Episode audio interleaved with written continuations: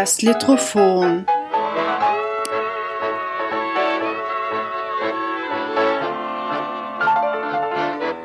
Der Mikropodcast über Literatur in und aus Österreich.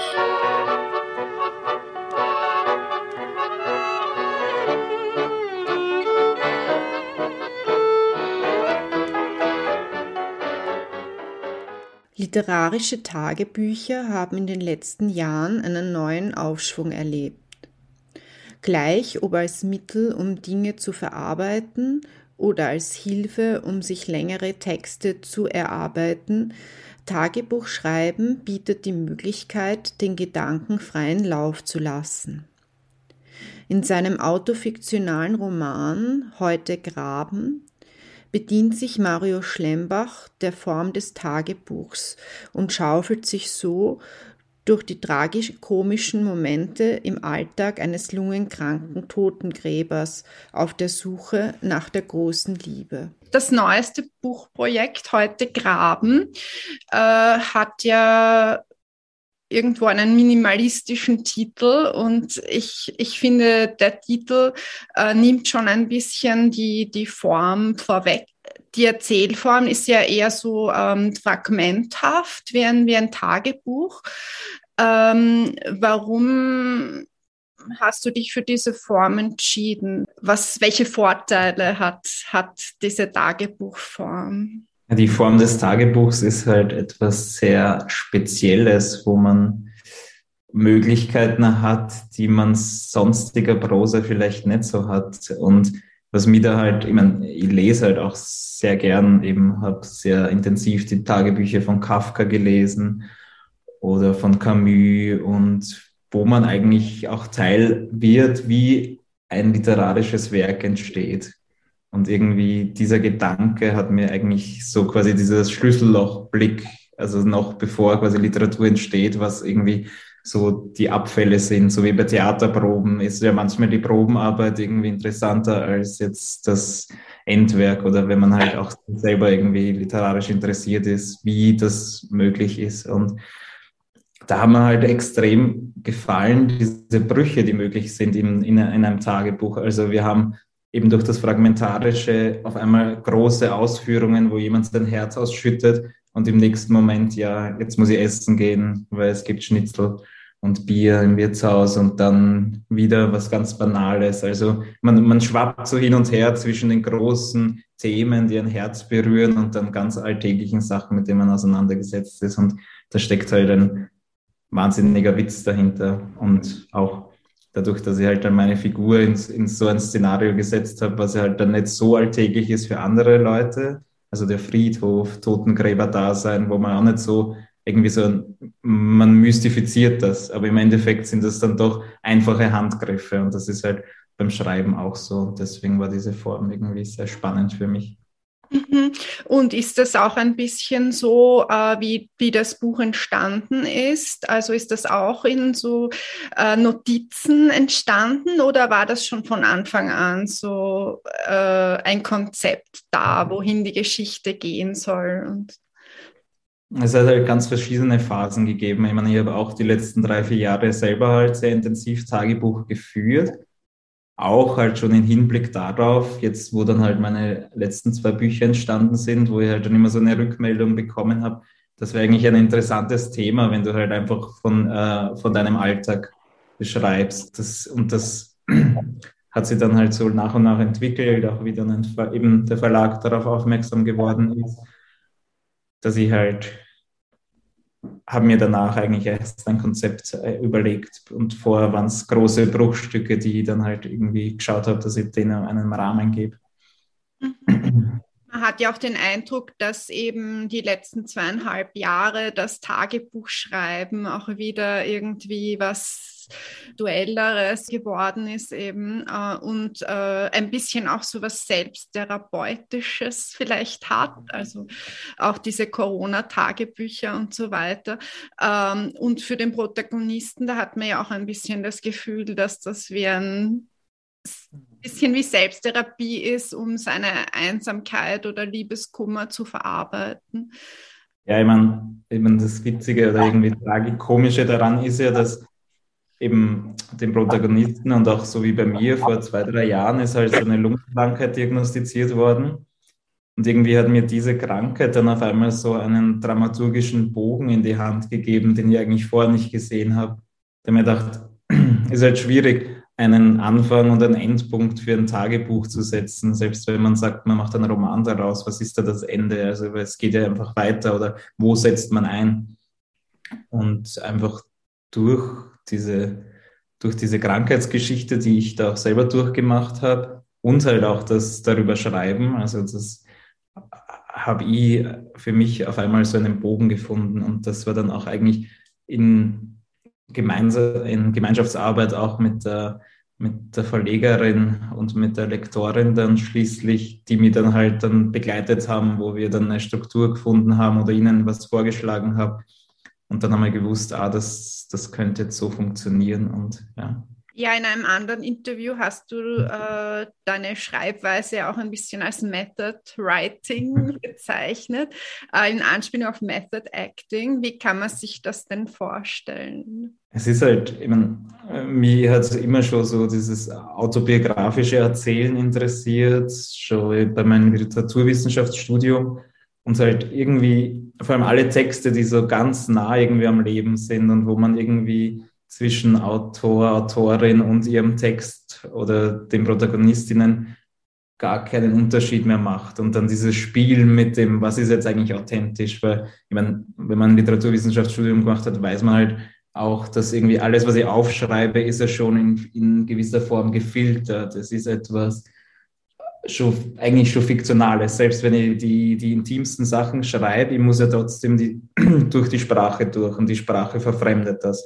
und dann noch einmal durch diesen Prozess eines Lektorats gehen, ist, gibt es, ist es dann spannend, mit dem halt zu spielen oder so. Und dadurch natürlich, dass viele Sachen halt auch wirklich auf, auf, auf Tagebuchnotizen äh, zurückführen, die ich selber geschrieben habe, wo ich halt mehr oder weniger auf einmal mit mir selber als Figur mich auseinandersetzen habe müssen in im Schreibprozess dann wieder, weil ich habe ja dann jeden Absatz, weiß nicht, hunderte Male, tausendmal ge gelesen und das in eine Art so eine portierte Sprache zu bringen, das macht halt etwas, man fühlt halt dann wieder wie diese Figur, aber man muss trotzdem einen, eine, einen Abstand halten, weil man das ja eigentlich nicht mehr ist, sondern vielleicht eine Identität, die mal, mal war. Und ja, ich glaube, das kann man dann auch irgendwie therapeutisch sehen, weil man muss immer gleichzeitig von innen als auch von außen sehen, um diesen Bogen zu behalten. Und das war ein mhm. interessanter Prozess, mal so auf sich selber auch zu schauen. Oder wenn man, eh, mein, mein Ziel war dann irgendwie, aus meinen letzten drei Jahren einen großen Kitsch-Roman zu basteln irgendwie. Deswegen ist ja die Dramaturgie des Buches aus nicht umsonst als fünf Heften. Ne? ich habe so diese Fünf-Akt-Struktur von einem klassischen Hollywood-Drehbuch ein bisschen missbraucht und das halt für mich dann und so mir Plotpoints geschrieben und dann, also es, es war, es war halt, es, es wäre sonst, es würde ja sonst ins Uferlose gehen, wenn man jetzt von einem richtigen Tagebuch schreibt und auch Kafkas Tagebuch Bücher hernimmt. Das ist halt natürlich einfach, das ist teilweise halt schon darauf hingeschrieben, dass man quasi ein paar Geschichten erzählt, die dann später zu was Literarischen werden. Aber sonst geht's ja in alle Richtungen. Und aber ich wollte halt das in einer Form eines Romans packen und das hat mir halt geholfen, mein eigenes Material dann so zu sortieren und was sind die Plotpoints. Also ich, ich habe, man muss ja halt dann entscheiden, äh, welche Themen man halt irgendwie bearbeiten möchte. Und ich habe halt so diese Brocken gehabt von Krankheit, von Tod, von Liebe, von einer Art Trauerarbeit und halt die alltäglichen Geschichten. Und ausgehend von diesen drei, vier großen Themen habe ich halt geschaut, dass ich diese Einträge und einzelnen Bruchstücke und Fragmente so ordne, dass man halt bei jedem dran bleibt und halt nicht abtrifft, dass man halt das nachvollziehen äh, kann und nicht halt dann, dass das zu verfahren wird oder zu zerfranst. Also das war eigentlich sehr viel Handwerksarbeit die letzt, das letzte Jahr, wo ich dann wirklich intensiv aufs Manuskript hingearbeitet habe. Einfach so klare Strukturen mal zu sich setzen. Also man muss halt natürlich eine, hat man so eine große Ambition, irgendwie was ganz äh, Originelles zu schreiben, aber dann halt es hilft einem einfach, sich selber ein bisschen in Zaum zu halten, um nicht den Anschluss irgendwie zu verlieren oder sich zu sehr zu verfranzen. Äh, ich denke mir, diese Form der Autofiktion hat ja auch relativ, gibt ja auch relativ viel Freiheiten, weil äh, man kann reale Figuren hinein verbacken, aber hat dann immer die Ausrede, es ist ja doch Fiktion und andererseits äh, kann man halt auch auf viel das zurückgreifen, was dann wahrscheinlich auch hilft, äh, sich dann in die Figur oder in die Situation hinein zu versetzen, oder? Ja, das stimmt. Ich habe eben jetzt eigentlich darüber Gedanken gemacht, äh, man ist halt immer vorsichtiger, wenn man so nah irgendwie an diese Grenze zieht. Und dann habe ich mir eigentlich jetzt gedacht, weil mein erster Roman ist mehr oder weniger ein Monolog einer 92-jährigen Frau, ausschließlich über 200 Seiten.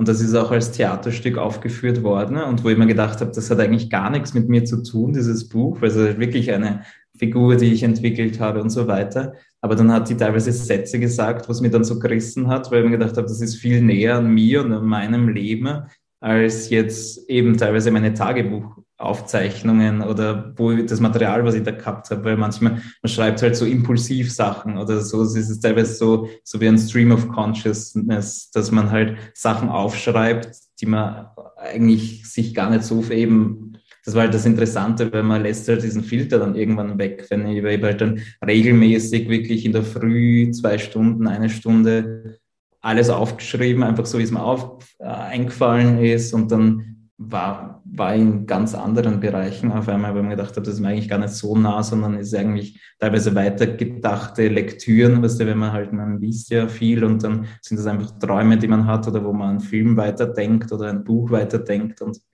das, das, das fand ich dann auch spannend irgendwie, dass das ein Tagebuch einem dann doch sich, man sich selber so fremd sein kann. Mhm. Äh, die, der Protagonist ist ja wie schon im letzten Roman ein Totengräber und du arbeitest ja auch als Totengräber nebenbei. Und äh, was ich irgendwie in dem, in dem Buch ähm, spannend oder zum Teil auch lustig fand, war die Reaktionen der anderen Leute, also vor allem die, der Frauen darauf, auf, auf äh, die Frage, ja, was machst du? Ich bin Totengräber. Ist das im, im echten Leben, passiert das auch manchmal, dass die Leute irgendwie irritiert sind oder nicht wissen, wie sie reagieren sollen? Naja, es war halt früher oder so, habe ich mir halt dann mehr Gedanken darüber gemacht und habe das halt einfach mehr oder weniger verschwiegen, weil das ist ich mir gedacht, das ist jetzt zu kompliziert zu erklären, ohne jetzt wie ins Orga-Grufti zu wirken oder so. Äh,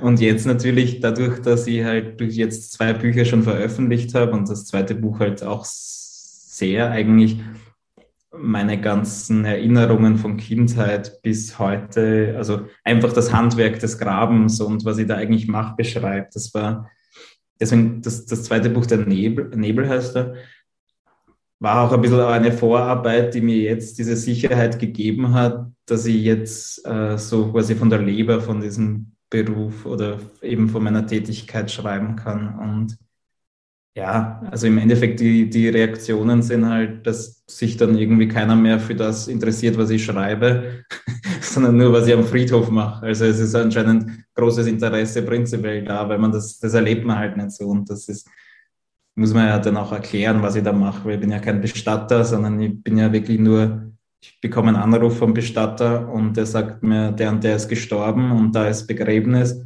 und ich grabe am Tag vor ein Loch und dann am nächsten Tag wieder zu. Ja. Okay, also das, das finde ich aber irgendwie spannend, weil viele, also die meisten Autorinnen und Autoren haben ja noch einen sogenannten Brotjob, äh, weil man von Literatur äh, schwer leben kann, sage ich mal so. Und äh, bei den meisten äh, weiß man das ja gar nicht oder die thematisieren das gar, gar nicht. Und ich finde das irgendwie lustig, dass das dann bei dir umgekehrt ist, dass die Leute mehr Fragen stellen über, über den Job des Totengräbers dann als über die Bücher selbst. Und das war auch ein bisschen diese Erfahrung, die ich dann halt jetzt mit dem zweiten Buch dann darüber gemacht habe. über diese Resonanz hat halt dann auch jetzt in dieses Buch halt ein bisschen hineingespielt und deswegen spiele ich halt auch mit diesem, mit diesem Sujet ein wenig. Das, das, das, das mochte ich dann irgendwie sehr. Und auch eben mein, mein Protagonist da ist halt jemand, der halt selber nicht weiß, soll er jetzt halt wirklich quasi alles auf eine Karte setzen und jetzt das probieren mit der Schriftstellerei oder ist er noch immer quasi in dieser Heimat, in seinem ganzen familiären Gefängnis oder Wurzeln da noch verhaftet. Und also es hat sehr viel auch, also meine Erfahrungen auch der letzten Jahre in dieser Literaturbranche ein bisschen da hineingespielt, mit der ich irgendwie kokettieren wollte vielleicht. Und äh, wird es im nächsten Projekt wieder um einen Totengräber gehen oder ist das jetzt mal abgeschlossen? Die naja, naja, das eigentlich, ich wollte eigentlich nach dem zweiten Buch, wo halt der Friedhof so eine große Rolle spielt, eigentlich gar nichts mehr über den Friedhof schreiben. Aber erstens einmal ist das halt eine wahnsinnig reiche Quelle und dann habe ich irgendwie das Gefühl gehabt, eben bei diesem letzten Buch habe ich, wenn man halt sich literarisch teilweise noch so unsicher ist, denkt man, man muss halt für, den, für die Leserin, für den Leser so jeden Handgriff erklären. Und deswegen hat sie teilweise mein zweites Buch wie ein Sachbuch gelesen, der Totengräberei, mit ein bisschen halt Romanhintergrund. Und jetzt halt, wenn man halt ein bisschen mehr Selbstsicherheit in seinem eigenen Schreiben bekommt, haben wir gedacht, da gibt's halt noch so vieles, was ich eben nicht angesprochen habe, was irgendwie halt noch ganz interessant wäre, vielleicht das literarisch zu verarbeiten. Und in Kombination halt mit dieser äh, eben dadurch, dass ich so exzessiv Tagebuch geführt habe, weil ich anscheinend sonst nichts schreiben habe können, hat sich das halt irgendwie aufgedrängt und auch durch diese Lungenkrankheit war das irgendwie, ist mir das passiert irgendwie, dass das Buch, es war nicht geplant oder es wäre als längeres Projekt geplant gewesen, aber ich fand es dann schön, dass das jetzt so einen Abschluss gefunden hat. Und das nächste Projekt, mal schauen.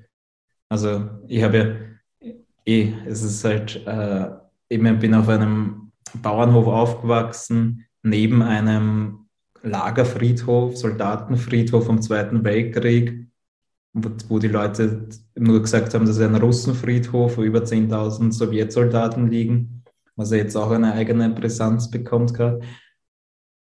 Und ja, und diese Geschichte vom Lager, weil wir haben dort, wo früher dieses Kriegsgefangenenlager war, haben wir Heu gemacht und das ist irgendwie, das Thema beschäftigt mich schon lange. Also das ist etwas, wo ich immer wieder dran arbeite, aber ich weiß nicht, ob ich schriftstellerisch schon so weit bin, dass ich das mich so einem großen Ding annehme, an, angehe. Also, aber es ist, es ist ja. auch eine Geschichte, ähm, die dich selbst auch sehr interessiert und wo, wo man gern lieber weiter recherchieren möchte und neugierig ist, äh, was da passiert ist oder ja, ich meine, vor allem, wenn ich da mit dem Hund spazieren gehe, jeden Tag da über diesen Friedhof, irgendwie ist es ist so in der Nase einfach oder vor, vor den Augen ständig und man denkt, irgendwas, irgendwas steckt da dahinter und dann so ein paar äh, Nebenprojekte oder mein erstes Theaterstück hat davon gehandelt und das sind halt, das ist noch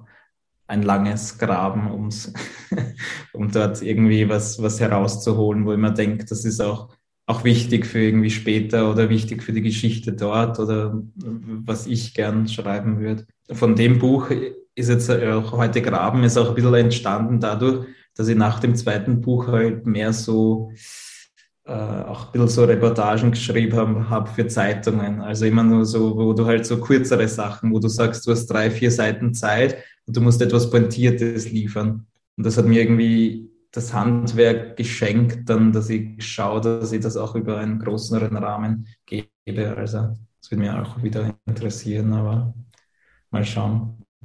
Okay. Also mein 17-jähriges Ich ist jetzt einmal befriedigt, weil ich wollte immer mal so einen Versuch eines Liebesromans schreiben und das ist jetzt, habe ich mal für mich so abgehakt im Lebenslauf. Jetzt mal schauen. Solange ich am Land bin, bei mir draußen da in Sommer rein, wird das halt auch immer da sein. Also das ist also auch, Totengräber ist halt auch eine Arbeit, die ich halt nicht irgendwie aufgeben möchte. Das ist jetzt so, es war jetzt halt so eine Entscheidung, weil mein Papa war ja gleichzeitig Landwirt oder hauptsächlich Landwirt und das Totengräberei hat er nur nebenbei gemacht. Und jetzt ist er in Pension und den Bauernhof haben mein Bruder und ich nicht wirklich übernommen, aber dann gibt es noch das Wirtshaus vom Onkel in der Ortschaft. Also das sind noch sehr viele Verwurzelungen da und dieses irgendwie mit dem Totengräber habe ich mir irgendwie arrangieren können. Und das irgendwie sehe da halt irgendwie mehr dahinter oder das gibt mir ein bisschen mehr. Das ist so, so abgeschlossene Arbeiten. Man reißt ein Loch auf und man schützt wieder zu. Sisyphus-Arbeit, die ganz gut manchmal ist für die Seele, wenn sonst fürs, wenn das Schreiben irgendwie ansteht.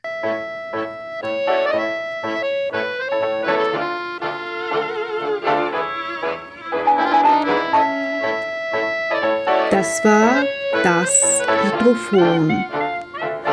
Barbara Seidel im Gespräch mit Mario Schlembach.